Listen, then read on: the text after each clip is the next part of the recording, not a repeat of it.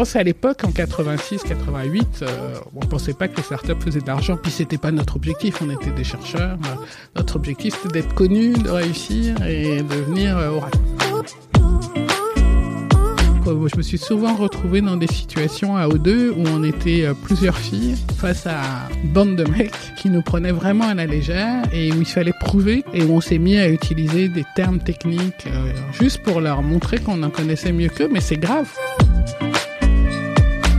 Moi, j'ai connu plusieurs périodes de chômage. La dernière fois, de presque deux ans. Je, pensais ne plus jamais retrouver de boulot. Je pense que quand tu as euh, plus de 55 ans et que tu es une femme et que tu cherches un poste de direction technique, bah, j'étais proche, hein, mais il y a toujours un jeune mec qui est passé devant.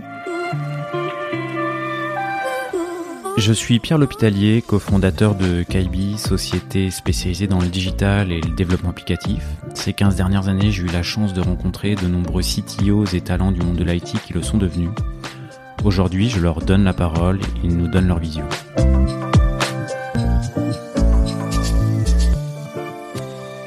Eh bien aujourd'hui je suis avec euh, Sophie Gamerman qui est euh, directrice des opérations de, de Peoples. De Peoples. Et pas Peoples. Voilà, on, on, le prononce bien.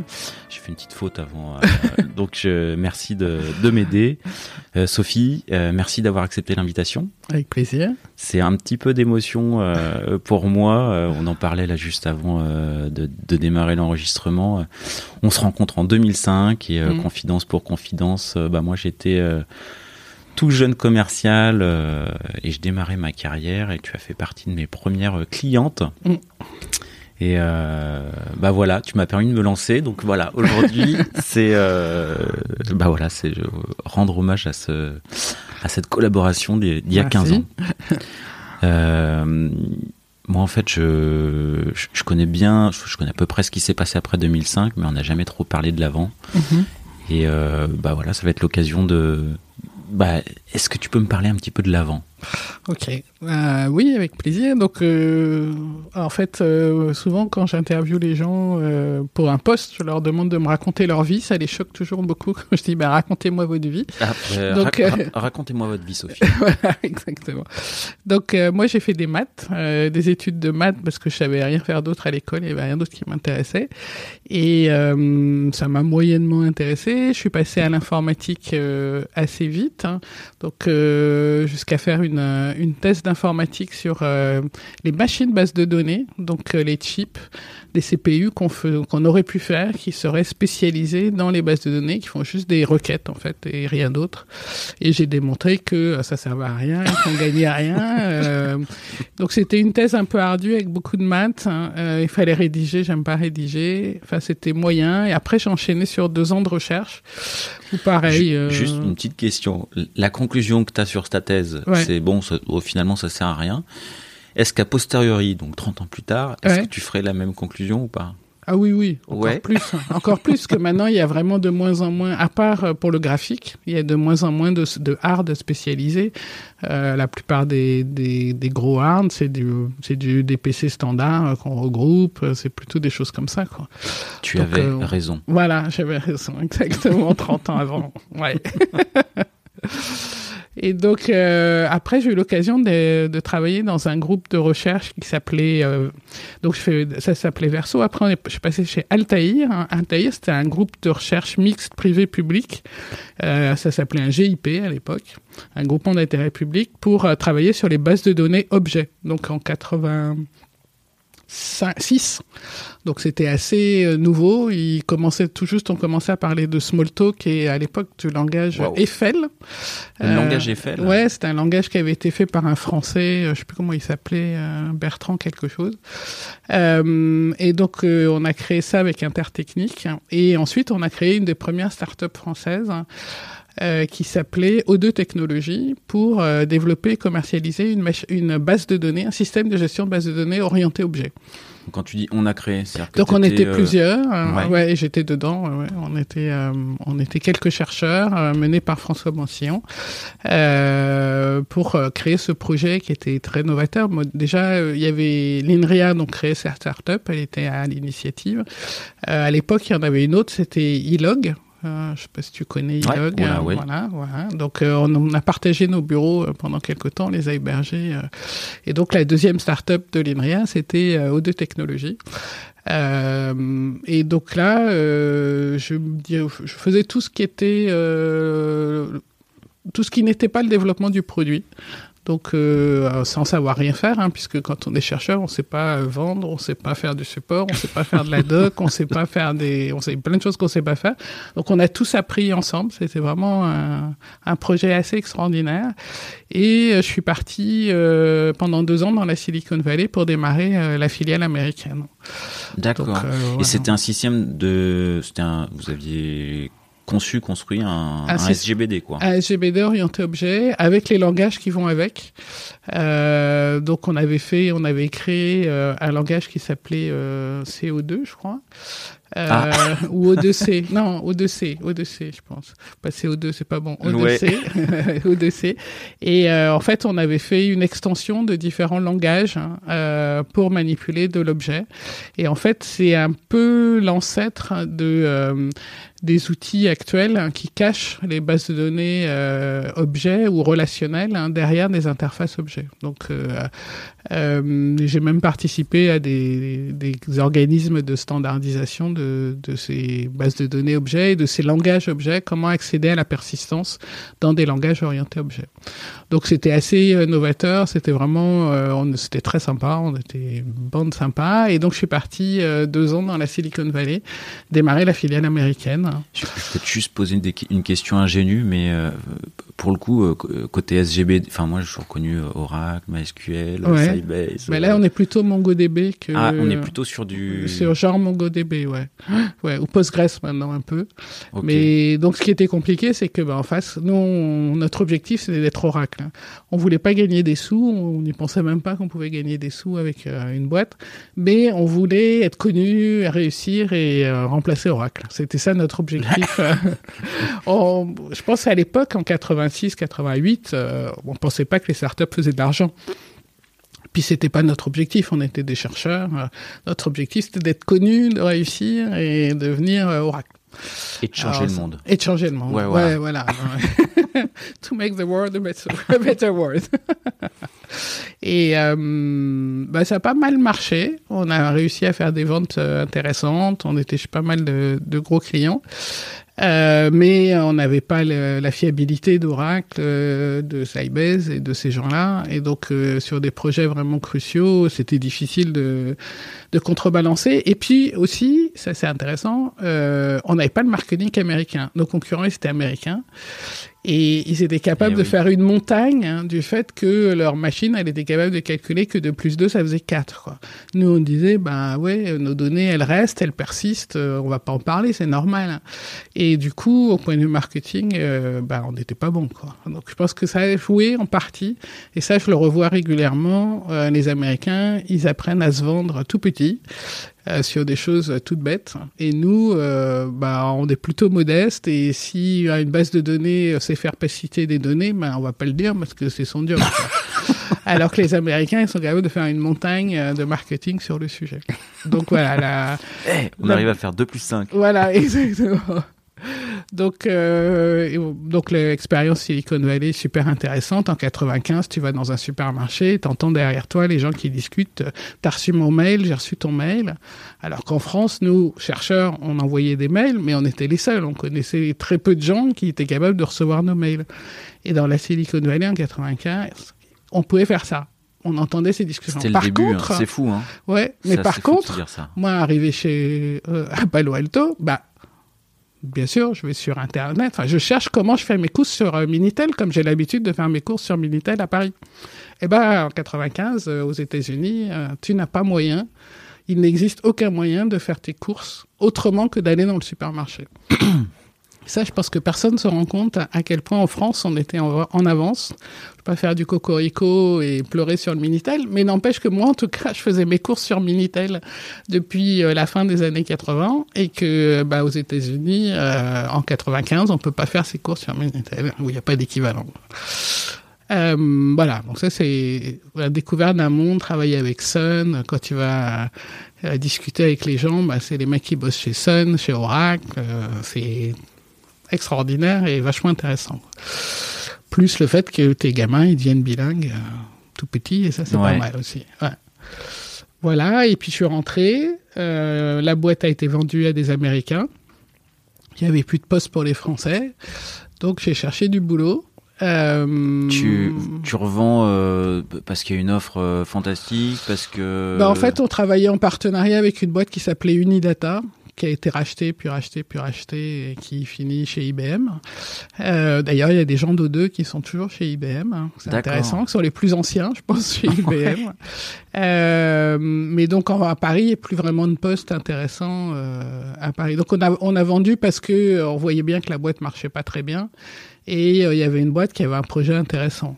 Euh, donc euh, voilà. C'était le bébé que vous passiez. Et... Voilà, il y a un moment où il faut arrêter euh, si pour que la boîte puisse continuer. Mais on, on pensait pas que ça allait s'arrêter aussi vite. Quoi. Et en fait, la boîte a pas su quoi faire de haut deux. Quoi. Ah, ouais, donc, du coup, ça a vraiment périclité. Ça a périclité et c'est resté utilisé chez euh, Thales pendant assez longtemps. Et, euh, et assez étonnamment, euh, comment ça s'appelle ce journal euh, Donc c'est qui te donne les programmes de cinéma. Donc il y avait un journal qui donnait les programmes des cinémas dont je ne retrouve plus le nom, mais ça va me revenir, et qui a continué à utiliser O2 pendant un certain temps. D'accord. Voilà. Et, euh, et puis, euh, donc, certains sont restés chez IBM, et puis la plupart de l'équipe s'est dispersée un peu partout. Et donc, moi, j'ai cherché du boulot, et j'en ai trouvé dans une boîte qui s'appelait Rosebud, qui faisait euh, des sites web pour la, pour les, la presse. Donc, ça a été une expérience, disons, intéressante. Euh, je ne retravaillerai plus jamais dans une boîte où c'est un couple qui dirige la boîte. C'est vraiment très mauvais. euh, C'était le cas? Oui, et donc ils décidaient des trucs le soir euh, chez eux. Et euh, un jour ils sont partis en vacances et quand ils sont revenus, ils ont décidé de licencier tout le monde, toute l'équipe technique, comme ça pendant les vacances. Et il se trouve que tous les entretiens euh, de licenciement ont lieu le 11 septembre 2001. Mais non. Oui, oui. Donc, euh, je garde un souvenir du 11 septembre 2001 assez euh, épouvantable. Oui, plusieurs catastrophes en même temps. Voilà, exactement. Et puis, c'est pas, j'ai accompagné tous les membres de, de l'équipe euh, dans les entretiens euh, de licenciement. C'était pas très marrant. Enfin bon. Et puis après, euh, je sais plus ce que j'ai fait. Bah après, j'étais chez ETI où on s'est rencontrés. Ouais. Voilà. Euh, donc ça, c'était très intéressant. Donc en fait, euh, ce qui est intéressant, c'est qu'à chaque fois, on change de métier. Surtout là où j'ai commencé à changer, c'est-à-dire que là, on travaillait dans le domaine de l'automobile. Et donc, euh, bah, on parle base de données, mais sur des choses, euh, moi, je comprends rien l'automobile. Je connais rien, ça m'intéresse pas. Mais en fait, il y a plein de problématiques techniques super intéressantes. Qu'est-ce qui te fait accepter le poste si le, le, euh, le fonctionnel te t'attire pas plus que ça, du coup? Ouais, mais techniquement, il y avait plein de choses. Donc, euh, d'abord, j'ai rencontré euh, Nella, qui était la directrice de marketing et qui, qui euh, avec qui j'ai très bien fonctionné. Et puis, euh, il y avait plein de choses à faire, justement. Donc, il fallait mettre en place les docs en XML, il fallait construire les bases de données. Euh, et on a bien su me vendre euh, la chose. Et techniquement, euh, et puis pour dire très franchement, ça avait quand même six mois que j'étais au chômage et que euh, j'avais rien à perdre. Si ça me plaisait pas, je pouvais toujours partir après, quoi. Et en fait, ça s'est avéré techniquement super intéressant. Donc c'est là où on s'est rencontrés. Ouais. Et en fait, on se rend pas compte que dans le domaine automobile, euh, bah, en fait, c'est hyper complexe. Parce qu'une bagnole, euh, ce qu'on nous on appelle bêtement les freins ou je sais pas quoi, j'ai perdu les termes. Euh, bah, d'un constructeur à l'autre, ça ça paye pas pareil, ça se met pas exactement de la même façon. Et donc, euh, par exemple, dans la démarche orientée objet, tout ce qui est héritage, composition, ben, tu as plein de choses super intéressantes à réfléchir sur le sujet. Et euh, ce qui est intéressant chez ETI, c'est qu'ils faisaient à la fois des bases de données pour faire des calculs de devis et de la documentation technique. Donc il y avait à la fois une problématique XML, euh, mise en place d'outils, et une problématique logicielle d'éditeur de logiciels. Donc euh, euh, vraiment un domaine intéressant. Et puis pour la première fois, une boîte où il n'y a pas que des informaticiens, mais il y avait aussi des techniciens automobiles, des journalistes, des rédacteurs techniques, euh, plein de gens très très intéressants et qui étaient partants pour pas mal d'expériences.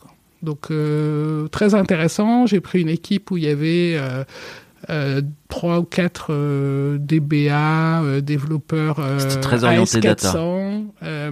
Bah, en fait, ils avaient une base de données Oracle, hein, mais c'était une, une SS2I qu'ils avaient construite. Personne savait très bien comment ça marchait. Il n'y avait pas vraiment de développeurs, tout avait été en sous-traitance. Et du coup, euh, bah, il fallait construire l'équipe.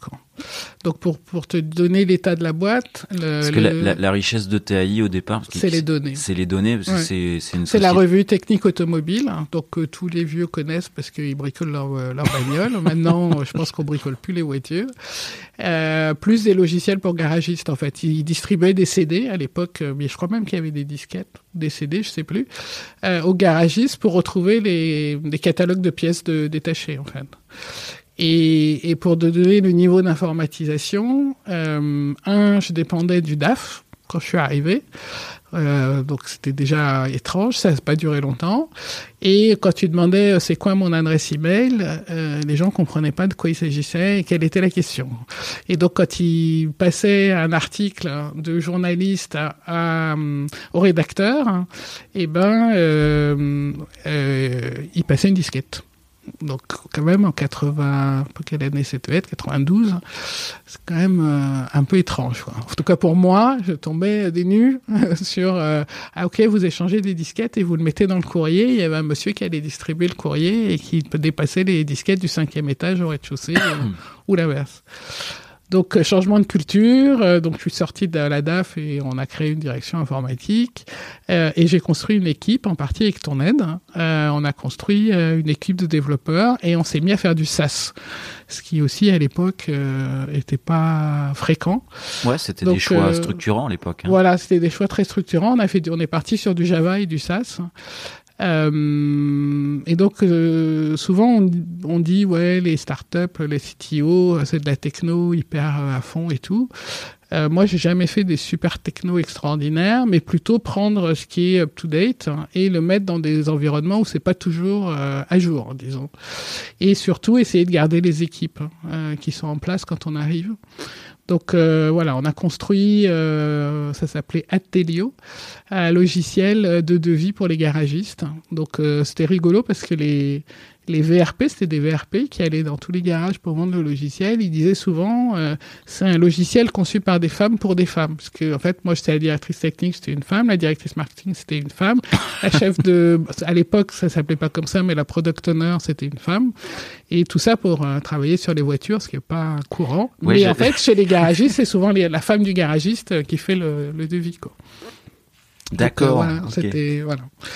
Donc c'était assez rigolo euh, parce que dans reste de la boîte, hein, il y avait que des mecs euh, puisque euh, automobiles, sauf une fille hein, qui a candidaté, qui était une passionnée de moto. Ah, et euh, qui était de Florine, exactement, qui, est, qui a candidaté. Donc, un des rares CV de filles que j'ai jamais reçu dans ma carrière, c'est celui de Florine, qui était venue euh, travailler chez nous parce que passionnée de moto. Elle avait une grosse moto. Bah, du coup, tu, tu parles des de la place des femmes dans, dans la tech. Pour, pour le coup, j'ai l'impression qu'avec le parcours que tu as eu, euh, avec d'abord la recherche et mm -hmm. cofondé O2, finalement ça se fait assez naturellement, mais euh, t'as pas ressenti en 86 ah, si, être un ovni euh, si? C'était un peu bizarre. Euh, on est souvent arrivé dans des situations où, bah, par exemple, je prends toujours l'exemple de ce mec de chez Sun qui arrive dans la salle de réunion pour une réunion avec la directrice marketing et moi. Et, euh, et quand la directrice marketing rentre, elle de, il demande le un café, parce qu'évidemment c'est une femme, c'est la secrétaire. Hein. Et donc euh, je me suis souvent retrouvé dans des situations à O2 où on était euh, plusieurs filles face à une bande de mecs euh, qui nous prenaient vraiment à la légère et où il fallait prouver que ben on en connaît autant que toi, Modin, mais peut-être même plus et où on s'est mis à utiliser des termes techniques euh, juste pour leur montrer qu'on en connaissait mieux qu'eux, mais c'est grave, quoi, c'est, c'est dommage. C'est un peu moins le cas maintenant, euh, mais ça reste quand même difficile. Je te donnais l'autre jour l'exemple de, de ce type qui voulait m'expliquer ce que c'était que les tests unitaires. Euh, pourtant, il sait bien que je suis la directrice technique de Peoples, mais je crois qu'il n'arrivait pas à se faire à l'idée. Alors, je sais pas, c'est peut-être moi qui suis euh, euh, parano, mais je remarque quand même que euh, de temps en temps, il y a des mecs qui veulent absolument m'expliquer la vie. Je suis pas sûr qu'ils auraient la même attitude avec un homme. Euh, mais ça s'est quand même vachement amélioré. Ce qui reste toujours, c'est qu'on reçoit pas de CV de filles, quoi, euh, sur les développeuses. Là, j'ai embauché il y a un an une développeuse dans l'équipe où il y a euh, 13 mecs. Euh, mais je rêve d'en trouver d'autres hein, et ben je reçois pas de CV quoi. C'est vraiment affligeant et donc il faut absolument que les filles aillent faire des études d'informatique et je ne sais pas pourquoi elles ne font pas. Ou de maths, oui oui bien sûr, ou de physique. Mais malheureusement elles font rarement des sciences hein, et, et c'est vraiment très dommage. C'est. En tous les cas, toi sur l'échelle de trois décennies, tu vois quand même une. Moi je vois une, une amélioration. Alors je vois une amélioration dans le regard des gens je vois pas d'amélioration dans le nombre de filles dans la tech. Quoi. Et, et d'ailleurs, quand on voit tous les, toutes les, les petits groupes de filles dans la tech, euh, c'est souvent pas des développeuses, hein. c'est souvent des filles de marketing, euh, des commerciales, euh, mais c'est rarement tous ces groupements de filles. Il y en a quelques-unes. Hein. Euh, il y en a en particulier un, un, groupe sur Java, je crois, où il y a, il y a beaucoup de filles. Mais les, sinon, les duchesses. Euh, voilà, les duchesses, exactement. Ouais. Voilà. Et là, c'est des filles de la tech. mais sinon, souvent les women in tech et ces trucs-là, bah, c'est pas des développeuses, hein. c'est pas des tech, quoi. Et c'est dommage. Je trouve ça super dommage. Donc, je sais pas. Enfin, je pense qu'il faut vraiment prendre dès la petite école. Euh, expliquer aux filles qu'il faut faire de la science. en plus, il y a du boulot. Ah, Donc, pour le coup, euh, ça, manque, ça manque pas. Là. Voilà, il y a du boulot et je pense que euh, c'est important la mixité dans les équipes. Hein. Donc, euh, ce que disait euh, Luc Julien, là, que tu as interrogé il n'y a pas longtemps, euh, qui insistait là-dessus aussi bien au niveau des profils que des sexes. Et moi, je dirais même des origines. Hein. Je trouve que c'est important dans les équipes d'avoir des hommes, des femmes, des Français, des autres que Français, des toutes les religions tous les points de vue, euh, plus l'équipe est mixte et plus, euh, plus elle est créative, en fait. Donc, euh, je trouve que c'est dommage que dans la tech, il n'y ait que euh, des hommes blancs. Quoi. et je, je, trouve ça, je trouve pas par principe, mais parce que ça diminue la créativité et l'ouverture d'esprit. C'est un filtre du recrutement que tu fais, toi? Enfin, Est-ce que c'est euh, dans la manière dont tu as de recruter? Est-ce qu'il y a un objectif Enfin, tu as bah, un objectif de diversité, mais j'ai un objectif de diversité, mais j'y arrive pas en fait. Hein. Il y a très très peu de candidats femmes, hein, très très peu de candidats noirs, très très peu de candidats asiatiques, très très peu de candidats euh, euh, de tous les pays du monde. Quoi. En fait, c'est c'est pas facile. Je trouve que alors c'est aussi parce que ça fait longtemps que j'ai des équipes en province. Peut-être qu'à Paris c'est plus facile, euh, mais en province en tout cas, pas facile. Ok, parce que c'est vrai que sur les expériences d'après, euh, chez Rapso, il y avait une partie à Orléans, voilà, et aujourd'hui chez Peoples, l'équipe une... est à Blagnac, à côté de l'aéroport. Hein. Euh, et peut-être que ce côté-là, euh, le fait que c'est en province, peut-être que ça implique des choses. C'est sûr que euh, les équipes sont pas du tout les mêmes euh, qu'à Paris. Les gens sont plus.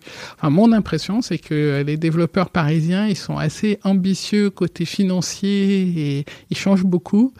Euh, et qu'en province, euh, c'est un peu plus sympa. je trouve que c'est plus facile plus facile de trouver des gens, de trouver des gens sympas.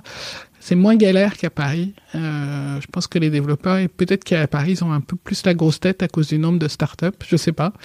Mais, euh, mais je trouve qu'en province, c'est un petit peu plus facile. En tous les cas, t'as pas de problème de recrutement. C'est pas hyper facile, hein. Je pas, mais par rapport à d'autres galères que j'ai pu avoir avant dans mes boîtes précédentes, c'est moins galère. C'est nettement moins galère. Déjà, les salaires sont pas les mêmes. Et puis, il y a plus de candidats. Et puis, il y a beaucoup de, gens qui en ont marre des... Excuse-moi, hein, mais qui en ont marre des SS2I, enfin des ESN, on dit maintenant, euh, et qui cherchent plus de stabilité. Euh, je pense que le côté éditeur de logiciels, métier, c'est aussi quelque chose qui est attirant. Euh, sans que ce soit... Je pense qu'il y a beaucoup de, de, gens qui ont envie d'être... Je pense que l'éditeur de logiciels, c'est un bon truc. Euh, D'abord, c'est vachement plus intéressant. Il euh, y a des vrais clients. Euh, enfin, de mon point de vue, hein, je veux pas casser ta baraque, euh, mais du point de vue d'un développeur, ils se disent souvent qu'ils veulent commencer pour voir plusieurs projets. Mais je pense qu'il y a des gens qui sont faits pour et des gens qui sont pas faits pour. Quoi. Des gens qui ont besoin d'aller à fond dans un projet pendant des années et des gens qui aiment bien changer et qu'il y a des, il y a du monde pour tout, quoi. Donc, oui, il y a du travail pour tous. Voilà, exactement. Et bah pour le coup, toi, t'en as fait une constante. ouais, moi je trouve que j'ai toujours travaillé chez des éditeurs de logiciels, hein, soit purement techno comme O2, euh, soit métier comme ETI pour les garagistes, Peoples pour l'intérim, euh, soit Rapso pour la partie imprimerie euh, cartonnerie.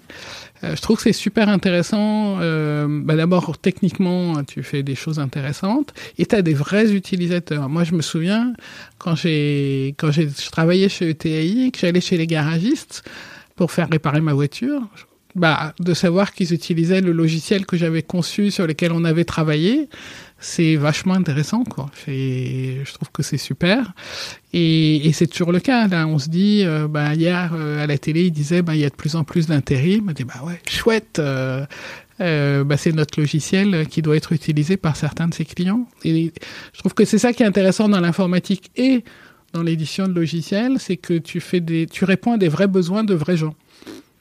Et donc, tu, donc d'abord dans l'organisation, l'équipe technique est la principe, est la plus importante, celle qui rame au fond du bateau, mais celle qui fait avancer le bateau. Tu vois les clients, euh, comment ils utilisent, de quoi ils ont besoin, comment ils sont organisés. Moi, je trouve que c'est super intéressant de voir que les grandes boîtes euh, dont tu te fais des, t'as l'impression qu'elles sont extraordinaires. Ben, en fait, quand tu rentres dedans et que tu vas bosser, par exemple, quand on bossait euh, pour Renault sur les pièces détachées, bah, tu dis, ah ouais, ah, ils ont un tableau Excel et c'est tout. Ah d'accord. Et donc tu vois des choses que je trouve... Euh, c'est ça que j'aime bien aussi dans changer de métier. Faire un coup les garagistes, un coup les...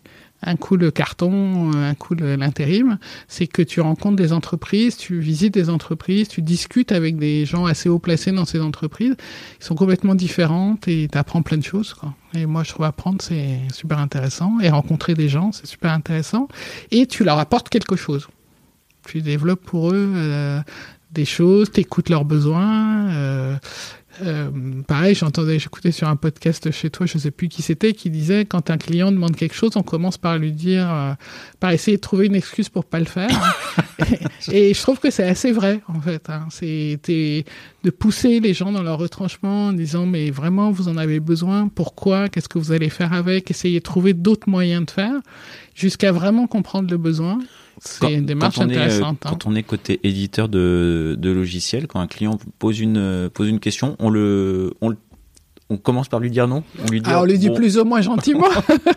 mais oui, on va le challenger. Euh, est-ce que tu en as vraiment besoin? Est-ce que tu en as Mais il y, a, y a ça à côté. Hein, pourquoi vous utilisez pas ça? Et si on faisait comme si Et si, au lieu de vous faire tout ce que vous voulez, on fait juste ce petit truc Est-ce que ça répond à votre besoin? Et euh, ben, souvent, oui. Bah, ça marche pas à tous les coups, hein. heureusement, parce que sinon on serait au chômage. mais, mais oui, et ça c'est aussi intéressant parce que ça oblige à comprendre le métier de la personne en face, euh, de vraiment comprendre. Et ça, autre chose que je pose souvent comme question aux développeurs euh, quand je les interviewe, c'est euh, elle faisait quoi, elle fait quoi la boîte où vous êtes maintenant? Et je suis assez frappé que souvent, ils me répondent en disant, ben, euh, on fait du Java et on utilise Framework Trucchuche et on a telle base de données. mais non, mais à quoi ça sert? Qu'est-ce que fait euh, le produit? Et ben, un sur deux, il sait pas, en fait, et ça l'intéresse pas. C'est assez étonnant. Et moi, j'embauche toujours des gens qui s'intéressent au métier. Euh, quoi ça sert le produit, et donc qui, qui ont aussi cette démarche eux-mêmes de challenging. Attends, tu veux que je fasse telle évolution, mais pourquoi? Mais pourquoi on fait pas comme si? Et si je mettais un bouton à droite plutôt qu'à gauche euh, J'exagère, je simplifie, mais, euh, mais je trouve que cette démarche-là, elle est super intéressante. Donc c'est pour ça que je travaille toujours chez un éditeur de logiciels et de petite taille. J'ai jamais bossé dans une boîte euh, grosse. Hein. C'est conscient, c'est volontaire. oui. Enfin, c'est hyper clair dans ton parcours. Ouais. Euh, ça se. Ouais, ouais, ouais. Ça, ça, mm. ça se voit et c'est une vraie volonté. Quoi. Ouais, mais ouais, parce que tu as un impact. Euh, donc moi, j'ai toujours travaillé dans des, presque toujours, dans des boîtes euh, qui étaient petites, hein, qui commençaient à grossir, qui ont des problèmes de qualité et qui euh, se disent mais on a besoin de quelqu'un qui a de l'expérience et qui va nous aider à stabiliser nos produits en gros. Hein. Euh, parce que euh, je suis, non seulement je suis une femme, mais je suis, je suis vieille, donc j'ai beaucoup d'expérience. j'ai beaucoup d'expérience. Euh, c'est important parce qu'il n'y en a pas beaucoup des vieux dans l'informatique, mais il commence à y en avoir plus parce que maintenant. et, et donc j'ai souvent apporté mon expérience de structuration d'équipe, structuration technique surtout. On arrive souvent dans des projets où il y a quatre, par exemple à Peoples, quand je suis arrivé, il y a quatre développeurs. Bah, il y avait des choses en place, mais pas énormément, donc il faut construire l'équipe, mettre des process en place, euh, mettre euh, des, des GitHub, des euh, l'agilité, alors pas du Scrum et du machin comme ça parce que je suis pas trop fanat, mais mais au minimum d'agilité, d'organisation. Enfin, c'est pas que je suis pas fanat de Scrum, mais c'est que c'est compliqué à mettre en place et qu'on peut faire la même chose sans dire que c'est du Scrum et sans avoir tout tous les paraphernalia et cérémonies, les machins. Euh, mais voilà, ouais. Donc euh, mon parcours c'est plutôt ça en fait. Je parle, je parle. voilà. Et du coup, chez, euh, chez Peoples, euh, une, une, orga, enfin on parlait d'orga un petit peu, mm. euh, un peu particulier, parce que toi, tu habites Paris. Oui. Et l'équipe technique, la plupart, est à Toulouse. À tous. Il y a pas ici à Colombe où on est actuellement, il y a personne qui s'y connaissent en informatique. Il n'y a pas de développeurs. Ils sont tous à Toulouse. C'est pour des raisons historiques, comme pour Abso, ils étaient à ils étaient à hum, Orléans, Olivet, exactement. Euh, ici, ils sont à Toulouse pour des raisons historiques. Enfin, ils sont à Blagnac, plus précisément. Euh, parce que le premier développeur euh, habitait là et donc euh, ça a démarré. Le premier ah, bureau était à côté de chez lui, euh, à côté d'un, au-dessus d'un magasin de moto. maintenant, on a des grands bureaux, il y a l'équipe beaucoup plus grosse et bah, en fait, j'y allais toutes les semaines. comme j'allais à Orléans toutes les semaines puis un jour, puis euh, j'ai été deux jours toutes les deux semaines, et puis plouf, euh, confinement. Et là, on a appris à se débrouiller beaucoup mieux à distance, avec la réunion euh, de tous les matins à distance, beaucoup de réunions à distance, mais le contact humain, il est important, donc je continue à y aller.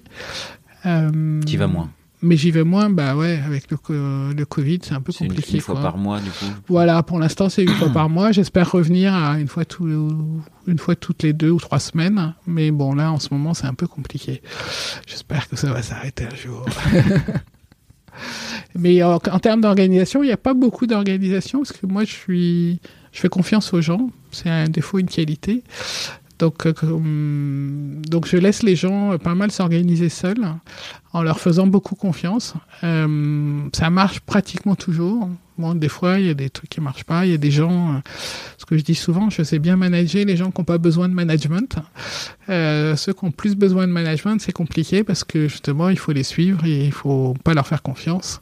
Et là, je suis pas très bonne euh, dans ce sujet-là.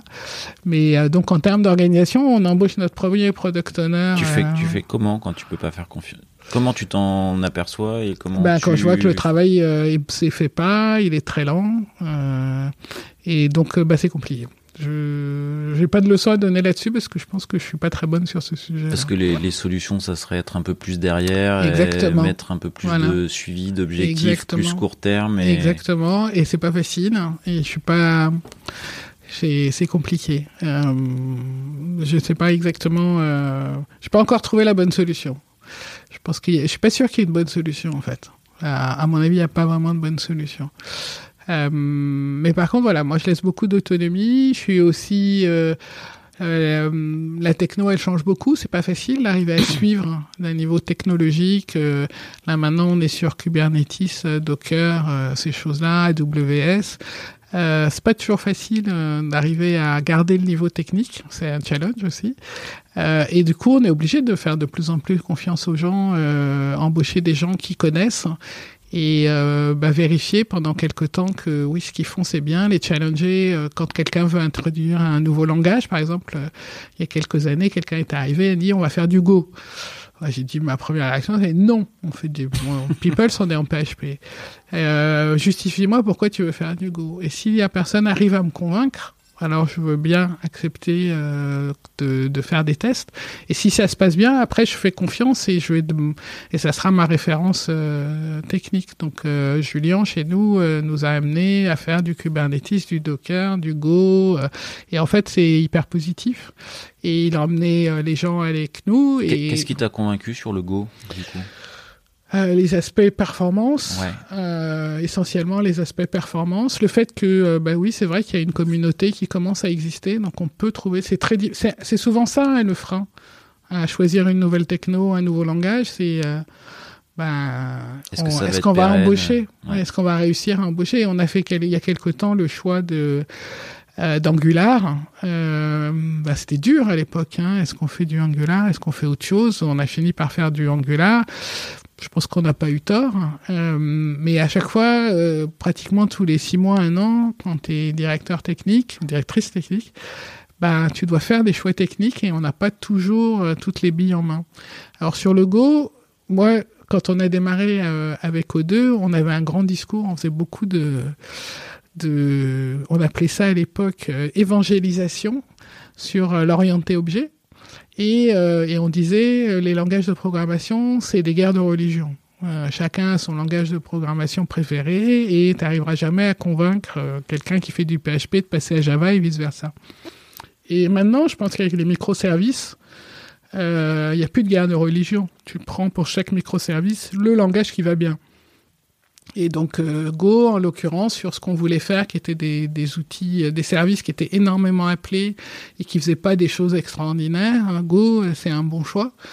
Euh, alors que bah, l'équipe, elle fait du PHP, on a des gens compétents en PHP, on reste pour l'essentiel en PHP. Ça n'empêche pas de faire des choses. Et je pense que le rôle d'un directeur technique quand il arrive dans une équipe, c'est aussi de s'adapter aux gens qui sont là et aux technos qui sont là. Euh, c'est ce que j'ai fait euh, quand on était chez euh, Rapso. Il y avait du PHP d'un côté et de l'autre côté il y avait du visuel basique. Donc on est passé. Ah, un peu plus ancien. Voilà, en bas c'était un vieux produit entre guillemets et on est passé à du C++, visuel C++, mais on est resté dans l'environnement visuel parce que quand tu es dans Microsoft, c'est impossible d'en sortir. L'équipe PHP, elle est restée sur PHP et chez People, c'est la même chose. Euh, je suis arrivé, les gens développaient en PHP, ça marchait très bien, il n'y avait aucune raison de, changer. Donc je pense que euh, un directeur CTO, euh, bah, il doit s'adapter aussi à l'équipe. Soit il construit l'équipe et il fait comme il veut, mais quand, comme moi, on arrive souvent dans des équipes déjà existantes, il ben, faut s'adapter. S'adapter aux gens, s'adapter aux technos et puis faire progresser les gens et passer, euh, tout en restant sur, par exemple, du PHP, ben, faire des choses de plus en plus modernes. Ok, Ok, ok. Donc, euh, et donc, il faut amener les gens euh, là-dessus et, et, les former et les accompagner. C'est pas toujours facile, mais moi, je trouve que les gens sont toujours. Euh, je crois que la plupart des gens, ils ont envie de progresser et d'apprendre. Oh, dans l'ensemble, oui, je crois. Ouais. Hein. Mm. Petite question, là, du coup, il y, y, a une personne qui amène une techno, un langage. Ouais. Euh, la, lui, la, la question qui se pose derrière, c'est euh, comment toi tu gères en termes d'orgas si la personne qui a apporté l'évolution s'en va? Bah, euh, c'est euh, faire en sorte qu'elle soit pas seule à, à connaître. Hein. C'est souvent, d'ailleurs, c'est intéressant ce que tu, tu demandes parce que souvent dans les équipes, quand je suis arrivé, que ce soit à Rapso, à ETI ou, euh, ou ici à People, il y a en général une ou deux personnes indispensables qui sont tout le temps appelées pendant leurs vacances parce que justement elles sont les seules à maîtriser soit une techno, soit du fonctionnel, soit une partie du code. Et, et moi, je considère que mon boulot, c'est de faire en sorte que personne ne soit indispensable, y compris moi. Euh, donc, bah, il y a maintenant deux personnes qui savent faire du Go, euh, qui connaissent euh, Qui la sont des choses, qui sont intéressées et qui avaient et dont il y avait besoin, qui développent aussi euh, autour de ces technos. Mais l'objectif, c'est de passer euh, petit à petit tout le monde en montée en compétences. Donc Euh, typiquement, si, si, si le choix du Go avait été une envie unilatérale euh, d'un de tes développeurs, ça aurait potentiellement été un non, on n'y va Ah bah pas ouais. parce que euh, si t'arrives pas à embarquer deux trois personnes avec Voilà. toi, c'est pas la peine. Voilà, exactement. ouais. Si je et, et je savais que Go c'est un truc intéressant et qui pourrait. Et de la même façon que euh, il a mis en place euh, avec d'autres Dockers et euh, tout le monde a suivi et il n'y a eu aucune question et maintenant tout le monde maîtrise le sujet. on va faire la même chose avec Kubernetes. Il y en a un autre qui amène plein de choses autour de PHP, d'une organisation différente. je pense que c'est important de laisser aux gens la possibilité d'apporter leurs compétences propres spécifiques euh, et à diffuser euh, dans l'équipe. Et ça, moi, je, je trouve que c'est. J'aime bien les gens qui, qui ont envie aussi de faire connaître aux autres et, et de faire monter les autres en compétences. Donc euh, là, on a aussi des gens dans l'équipe qui font ça. Et ça, j'avais aussi dans les autres équipes. Ok. Mais d'ailleurs, si tu te souviens, chez ETI, ah. quand on avait commencé à travailler ensemble, il me semble qu'il y avait aussi cette optique-là de faire monter des gens en compétences autour de Java. Ah, bah, pour le coup, euh, faire venir des gens de l'extérieur euh, pour euh, pour faire monter en compétence l'équipe et, et, seconder Florine justement. Et pour le coup, dix ans plus tard, il y a beaucoup beaucoup de Java. Ouais, ouais, ouais. Toujours. je vais, je vais, bon, rien à voir. Je vais, je vais rebondir sur quelque chose que que as évoqué et je sais pas, tu me diras si ok pour en parler un petit peu ou pas. C'est vrai que T'as parlé à un moment donné, voilà, j'étais sur une période de chômage. Mm. Et c'est vrai que je trouve que sur l'année écoulée où j'ai interviewé pas mal de, de personnes, qui sont, des fois des CTO qui ont 35, 40, qui n'ont pas connu euh, euh, des périodes, euh, qui ont connu beaucoup de périodes fastes. Ouais. Euh, et là, depuis euh, 10 ans, c'est assez fast, quoi, ouais. grosso modo. Ouais. T'en as connu plusieurs, des périodes de chômage Moi, j'ai connu plusieurs périodes de chômage. Euh, une fois, et la dernière fois, de presque deux ans. J'avais je, pensais ne plus jamais retrouver de boulot. Je pense que quand tu as euh, plus de 55 ans et que tu es une femme et que tu cherches un poste de direction technique, euh, il y a plusieurs rendez-vous où ça, j'étais proche, hein, mais il y a toujours un jeune mec qui est devant. J'ai une copine qui dit souvent c'est un jeune blond qui passe devant. Euh, et je pense qu'il y a un peu une inquiétude ou je sais pas, mais en tout cas c'est c'est long et c'est pas facile. Bon, moi j'en ai profité pour me former sur plein de trucs parce que maintenant il y a plein de MOOC, hein, donc c'est intéressant. Tu t'es formé sur quoi? Bah, sur l'intelligence artificielle, sur euh, les développements web, euh, Angular, euh, un peu un peu tout au point de vue technique. Je me suis remise à niveau en fait sur plein de choses que je connaissais pas. Et puis en plus j'étais challengé par des copains sur le sur le MOOC intelligence artificielle de Stanford. Donc j'ai pas tout compris, mais je suis arrivé au bout. J'étais fier de moi. Mais oui, je pense que euh, à part quelques DG, euh, directeurs euh, qui pensent qu'ils ont besoin de quelqu'un d'expérimenté à côté d'eux, euh, souvent il y a, y a, une méfiance ou je ne sais pas. En fait, je ne sais pas l'interpréter. Est-ce que parce que souvent j'étais vraiment à la shortlist. Hein. Top 2 quoi. Ouais, exactement. Et à chaque fois derrière, c'est un jeune mec qui est embauché. Quoi.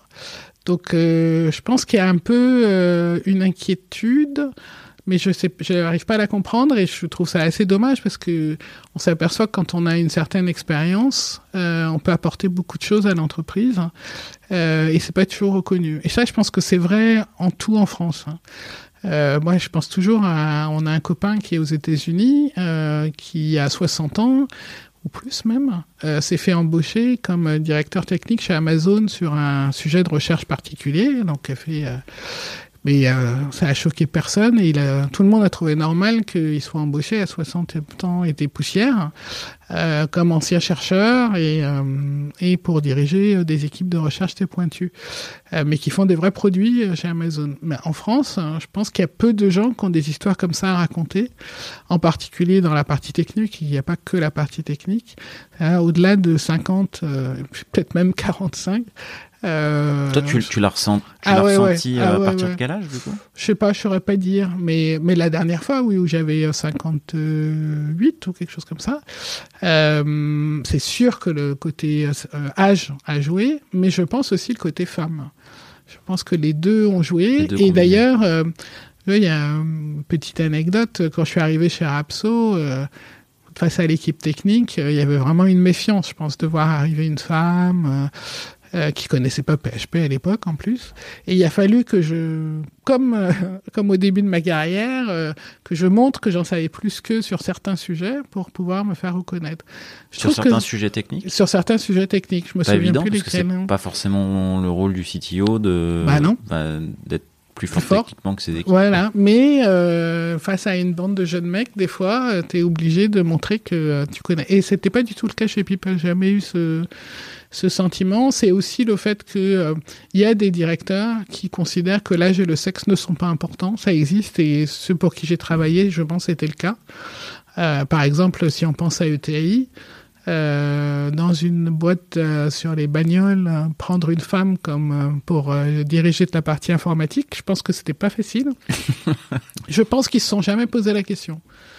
Et je pense pareil à People. Hein, je pense que Hugues Facchetti s'est jamais posé la question de est-ce que je prends un jeune, vieux, homme, femme C'était plus vieux peut-être parce qu'il voulait, il cherchait quelqu'un qui avait de l'expérience et qui pourrait l'aider parce que lui c'était sa première boîte, donc il en avait besoin. Euh, mais eh ben, content de leur rendre hommage aujourd'hui. Voilà, ouais, exactement. Ouais, ouais, je pense que c'est important de ne pas avoir ces, ces, filtres. Pas toujours facile, hein, mais il faut pas avoir de filtres. Ok, ok, ok. Et, et, euh, et du coup, ces périodes de, de chômage, du coup, toi, la, dernière période de deux ans, ah ouais, c'est dur. dur. Ouais, mais ça a toujours été dur. Bah, en fait, je pense que le problème, c'est que quand tu bosses, euh, tu arrives le matin, tu sais ce que tu as à faire. Quoi. Tu as, un programme tout tracé, tu te demandes pas hm, qu'est-ce que je vais faire aujourd'hui. euh, quand tu es au chômage, bah, tu te demandes ah, qu'est-ce que je fais eh ben, Je fais quoi aujourd'hui? Et ben en, en, fait, quand tu mènes une vie normale, tu es étudiant, donc euh, tu fais tes études, puis après tu bosses. Et t'es jamais dans une situation où tu te demandes ce que tu vas faire dans la journée, quoi. À part pendant les vacances, mais là c'est sympa. Quand tu es au chômage, euh, tu aperçois que c'est un peu plus dur. Enfin, en tout cas, moi, c'est comme ça que je l'ai vécu. Mais qu'est-ce qu'on fait à 16 heures d'habitude? Ben voilà, exactement. mais c'est exactement ça. Et puis en plus, tous les copains, ils bossent. Ouais. Donc ils sont pas libres pour aller euh, se balader ou à un musée ou un film ou je sais pas quoi. Donc euh, c'est des périodes euh, que je trouve pas faciles et on n'est pas très accompagné et on s'y attend pas, quoi parce qu'on n'est pas préparé à ces périodes de chômage. Après coup, euh, bon, j'ai fait plein de trucs, j'ai fait beaucoup de d'informatique pour des pour des associations, j'ai fait euh, Emmaüs Connect, j'ai aidé des gens. Euh, euh, ce que je conseille à tout le monde de le faire d'ailleurs, parce qu'on a une bonne vision de la réalité. C'est euh, aider des personnes loin de tout à se débrouiller avec un PC. Et ben en fait, ce qu'on croit évident, euh, bah, c'est pas du tout évident. Euh, c'est très très intéressant. Je pense que tout le monde devrait faire cette expérience d'aller chez Emmaüs Connect, euh, dont le rôle c'est d'aider les gens éloignés euh, à servir de leur téléphone hein, ou d'un PC. C'est quoi un mail hein Ouais. C'est quoi un mail C'est quoi euh, quand on te demande ton mot de passe bah, C'est quel mot de passe De quoi on parle C'est intéressant. et d'un point de vue ergonomie, on apprend beaucoup de choses aussi. Parce que la SNCF, ça paraît évident, mais bah, il y a des gens qui comprennent pas quelle est la question quand on leur demande euh, quelle date. Ma date de quoi? Euh, Je vais où? Euh, voilà. Donc, euh, je pense que là, c'est un sujet. Voilà. Je conseille à tout le monde de, de faire ça et on découvre euh, beaucoup beaucoup de choses sur ce qui nous paraît évident dans la vie. Et Comme donc- la génération X ou Y, ou je sais pas comment on l'appelle, euh, qui soi-disant connaît tout sur le smartphone. bah, en fait, ils savent pas ce qu'ils font. La plupart, ils comprennent même pas ce qu'ils font. Quoi. Bah, pourquoi tu dis ça? Bah, je t'ai vu chez Emmaüs Connect, c'est entre Ah, mais- euh, SMS, euh, euh, mail, WhatsApp. Ah oui, donc c'est ils pas- savent pas ce que c'est. Ils ont reçu un message, mais Ah oui, donc, Donc, tu, tu t'as accompagné des, gens- Ouais. des gens, même jeunes, en fait. Ouais, ouais, même Là, jeunes, hein. j'imaginais, tu vois. non, non, non, de tous âges, hein, de 18 à 75 ans. D'accord, Ah. ok. Très intéressant. Bon, t'as mis, t'as mis à profit. Oui, exactement. Ok. Euh, Est-ce qu'il y a, d'autres moments un peu, euh, un, un peu forts ou tournants de ta carrière? Euh, donc il y a eu les US, Ouais. Ouais, on en a parlé. Les US aussi, ce qui était intéressant par rapport à la France, c'est que euh, souvent en France, quand je dis que j'ai une thèse, hein, tout le monde s'en fiche et comprend même pas de quoi il s'agit. Euh, aux US, on m'appelait avant les réunions, on me disait attention, hein, il y aura un machin, il a un PhD, donc euh, soyez préparés. Donc c'était considéré comme quelque chose. Et d'ailleurs, c'est marqué sur leur carte de visite. Euh, ils ont toujours un troisième prénom qui est PhD. assez. Euh, donc ça, c'était aussi en dehors de l'aspect mail, Internet. il y a aussi cet aspect-là aux États-Unis. et sinon, donc quand je suis arrivé ici aussi, où donc euh, où on m'a fait confiance, euh, où je me suis Après cette période de deux ans. Après cette période de deux ans de chômage, je suis arrivé ici, je suis arrivé à Toulouse euh, où j'ai été tout de suite accepté, où ça s'est tout de suite super bien passé, avec une équipe vraiment très sympa. et puis ici à Colombes où bah, il fallait créer l'équipe support, organiser les chefs de projet, mettre en place les specs et rédiger tout redémarrer, c'était super intéressant. Parce que, et avec des gens qui ont envie. Où tu sens qu'ils voient que tu peux apporter quelque chose et ils ont envie de suivre, ils ont envie de comprendre. Euh, donc c'était vraiment euh, un moment euh, très très important. Ouais. Et tu, me diras si tu peux en, parler ou pas, mais il y a plusieurs expériences, bah, certaines expériences se, terminent. Je crois qu'il y, a des expériences où ça se termine par des, des, bah, des ventes ou des, euh, des moments un peu particuliers, enfin, un, peu atypiques par rapport à un départ. Euh. Alors, je, ne sais pas s'il y a des départs simples. En fait, si, alors euh, si il y a la démission pour trouver prendre un boulot ailleurs, je crois que ça m'est jamais arrivé de démissionner pour prendre un boulot ailleurs. Euh, ah bon? Si, si, j'ai démissionné de l'éducation, euh, d'enseignement supérieur. J'avais un poste euh, à la fac et j'ai démissionné pour rejoindre deux. Donc, je crois que c'est la seule fois euh, où j'ai fait un parcours un peu normal, entre guillemets. Donc les départs, c'était... Bah, on peut parler de TAI où ça a été assez brutal, hein, où euh, j'ai été mise à la porte euh, quasiment du jour au lendemain euh, par une équipe qui, euh, en fait, avait aucune. En fait, c'est ça la difficulté, qui n'avait aucune compétence informatique, mais vraiment aucune, et qui comprenait pas les difficultés de qualité, d'organisation que je pouvais rencontrer, et qui un jour ont décidé, bah c'est pas possible. Euh, et euh, à l'époque, il n'y avait pas les ruptures conventionnelles, donc c'était assez violent. Maintenant, il y a les ruptures conventionnelles, c'est quand même, ça change beaucoup les choses. Sur la forme. Sur la forme, ouais, parce que Arapso c'était assez euh, assez violent. C'est vraiment, euh, tu pars ce soir et tu reviens pas quoi. moi, j'ai insisté pour rester huit jours pour fermer mes dossiers, dire au revoir à tout le monde. Mais c'était un peu à la vieille école. Je pense, je suis pas sûr que ça continue à se faire comme ça. Après, euh, il y a eu euh, Rapso. Rapso, c'était un rachat, donc euh, mon poste allait plus exister. Il fallait que je trouve autre chose. On m'a proposé le, DG de l'époque euh, m'a proposé euh, quelque chose qui me plaisait pas, mais mais mais en fait, j'avais pas le choix. Si je voulais éviter de nouveau une période de chômage, j'avais pas vraiment le choix. Donc, je suis parti dans une boîte dont je ne parlerai pas, Joker. C'est très mal passé. et puis euh, puis qu'est-ce qu'il y a eu d'autre? Ben voilà. Euh, c'est pas facile les départs de, de société. Pourtant, je suis jamais je suis jamais resté très longtemps, euh, dans, enfin 5, 6, 7 ans maximum. Euh, mais c'est pas facile les départs de société. Moi, je dis souvent, euh, quand on a passé très longtemps dans une boîte, euh, la boîte suivante, ça marche pas parce qu'on attend à retrouver le même plaisir, les mêmes euh, façons de travailler.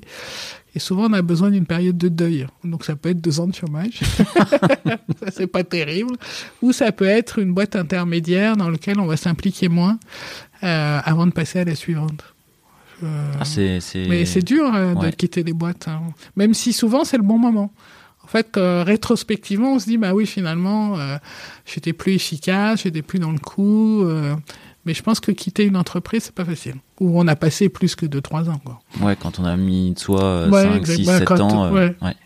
Bah, tu dois, je pense que c'est la même expérience, quel que soit le poste. oui, oui, oui. Moi aussi, j'ai passé 11 ans. ben voilà. Et maintenant 6. et je pense que c'est. Ouais, on s'y attache, surtout quand on a un poste de responsabilité. Je pense que du coup, on a vu les gens, on les a aidés à grandir, on a grandi soi-même, on a structuré la boîte. C'est pas facile de partir. C'est pas facile et ça laisse des fois un, un sentiment amer. Pas toujours. T'as organisé une, une revente aussi J'ai organisé, oui. Alors enfin, organisé, c'est peut-être pas tout à fait le terme. Mais... Oui, ça, c'est une expérience bizarre. Hein. J'étais, ça s'appelait euh, Sharing Knowledge. Et donc, il y a un des investisseurs que j'avais connu à l'époque de l'INRIA qui m'avait appelé pour essayer de sauver la boîte qui marchait pas du tout. Et ça s'est fini au tribunal de commerce de Nanterre. Et moi, j'avais jamais vu ça. Alors ça, c'est une expérience. Euh, bon, je, je pense qu'il vaut mieux pas la vivre, mais euh, mais c'était super intéressant. C'est enrichissant. ah ouais, ouais, ouais, ouais, Alors c'était dommage, c'était trop court. J'ai pas eu le temps de connaître vraiment les gens de la boîte. J'ai pas eu le temps de, de, vraiment comprendre. Mais elle a été vendue aux enchères euh, quasiment cachée. C'est-à-dire que les deux acheteurs potentiels ont donné une enveloppe avec un prix et le plus grand a gagné. Euh, c'est assez bizarre. c'est euh, c'est triste parce que euh, l'équipe fonctionnait plus, les gens partaient, et puis ils avaient construit un produit qui était vachement bien, je pense, hein. mais il n'y avait plus personne. Quoi. Mais bon, je suis resté ton, six mois. Ton rôle là dans. c'est la seule fois où j'ai été CEO. Ton, rôle. Ah ouais, d'accord, ok. Ouais, ouais, je crois que j'avais le titre de CEO. Mais en gros, c'est de reprendre la technique et puis d'essayer de refaire. En fait, les investisseurs avaient nommé un, Malheureusement, quand les investisseurs rentrent dans les boîtes, des fois, ils décident du prochain CTO, CEO. Ils virent le directeur et mettent quelqu'un d'autre. Souvent, ils virent le fondateur et mettent quelqu'un d'autre à la place. Ils savent pas toujours bien choisir. Et là, en l'occurrence, ils avaient choisi quelqu'un qui n'avait jamais travaillé pour un éditeur de logiciel donc qui comprenait absolument pas euh, ce que c'était, euh, comment il fallait faire, euh, était complètement à côté de la plaque, qui n'a l'équipe l'écoutait pas. Enfin bref, ça se passait très très mal. Et puis la boîte était vraiment au bord du gouffre. Donc elle a fini par faire le pas en avant qui l'a fait tomber. Euh, et heureusement, on a réussi à sauvegarder les emplois. Les gens ont été pas tous, mais les gens qui étaient encore en poste ont été repris dans, chez l'acheteur. Alors je sais ça faisait partie du. c'était un objectif. Moi, c'était mon objectif en tout cas. C'était que les gens se retrouvent pas à la rue, quoi. Et donc, euh, il restait trois, quatre, quatre ou cinq personnes, je crois. Et les quatre ou cinq ont été repris par l'acheteur, sauf, un, je crois, qui avait trouvé un boulot ailleurs. Et sauf moi, bien sûr, parce qu'à chaque fois, euh, voilà. Donc, euh, bah oui, parce qu'ils vont pas reprendre un CEO qui Oh, puis j'avais même pas eu le temps de comprendre ce que faisait le produit. Hein, donc, euh, Mais bon, ils ont été achetés par, euh, par une boîte assez sympa et ça s'est bien passé au bout du compte. Ok, tu as suivi un peu le dossier. Euh, pas facile à gérer, mais contente de ce qui s'est bah, voilà, ouais. Mais c'était pas facile, hein, les gens qui étaient pas payés, aller négocier pour qu'ils soient payés. Enfin, c'est des trucs. c'est pas mon. Enfin, j'ai pas l'habitude de faire ça. Quoi. Donc euh, c'est pas simple, mais c'est pas inintéressant. Mais enfin, je le souhaite à personne. Voilà. c'est pas c'est pas agréable. Ok, ok, ok. Euh, Sophie, je voilà, on a j'ai quelques petites questions finales actuellement. Euh, Est-ce que tu as euh, dans le monde pro ou pas pro un surnom? Pas que je sache. Ouais, Sophie, ça marche. Sophie, euh, ouais, en général, ça marche. Euh, ou peut-être qu'il y en a un, mais je le connais pas. Qui sait? Ah bah, peut-être que peut-être voilà, qu'après le podcast, euh, on va savoir. Tu, tu auras les infos. Est-ce que est-ce qu'il y a une un proverbe, une devise, une phrase, une idée qui t'accompagne? Bah, disons, j'ai pas vraiment de proverbe ou, ou d'idée, mais moi, ce qui est important dans la vie, c'est aussi bien professionnel que personnel, c'est de s'amuser et de progresser. Donc c'est ça, euh, c'est ça qui est important pour moi. Et c'est là où je trouve le plus important. Euh, on passe quand même beaucoup de temps au boulot, et donc euh, il faut que ça soit sympa et il faut apprendre des trucs, apprendre, apprendre, apprendre. Je trouve c'est important. Donc apprendre, apprendre, apprendre. Apprendre et en s'amusant. Et en s'amusant. Mmh. Avec des gens sympas. Play hard, work hard. Voilà. Ok. Exactement. Ok, ok. Même si je suis pas une joueuse.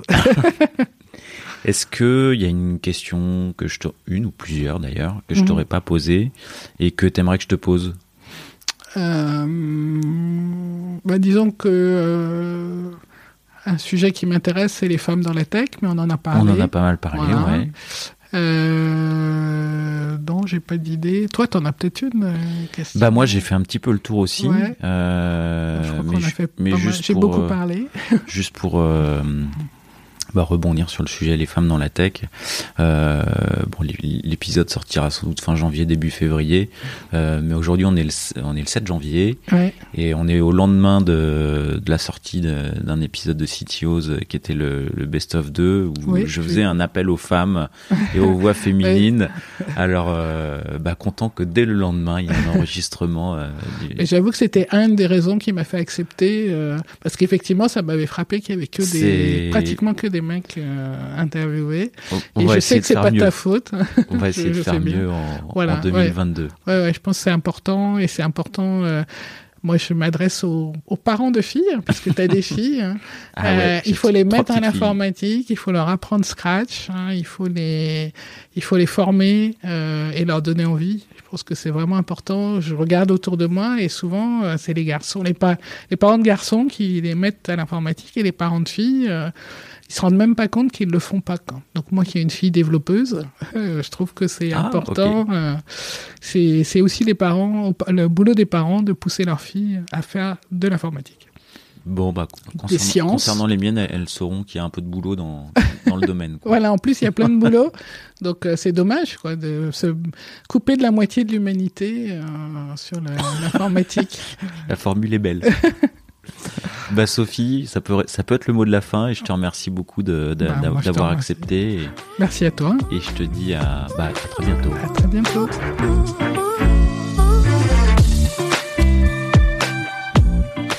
L'épisode est terminé, j'espère qu'il vous a plu et si c'est le cas, c'est le moment de prendre deux ou trois secondes de plus pour euh, deux ou trois clics. Un petit clic pour un pouce bleu euh, ou un petit clic pour un partage aux copains ou un petit clic pour vous abonner. Euh, et ne pas rater le prochain épisode. À très bientôt!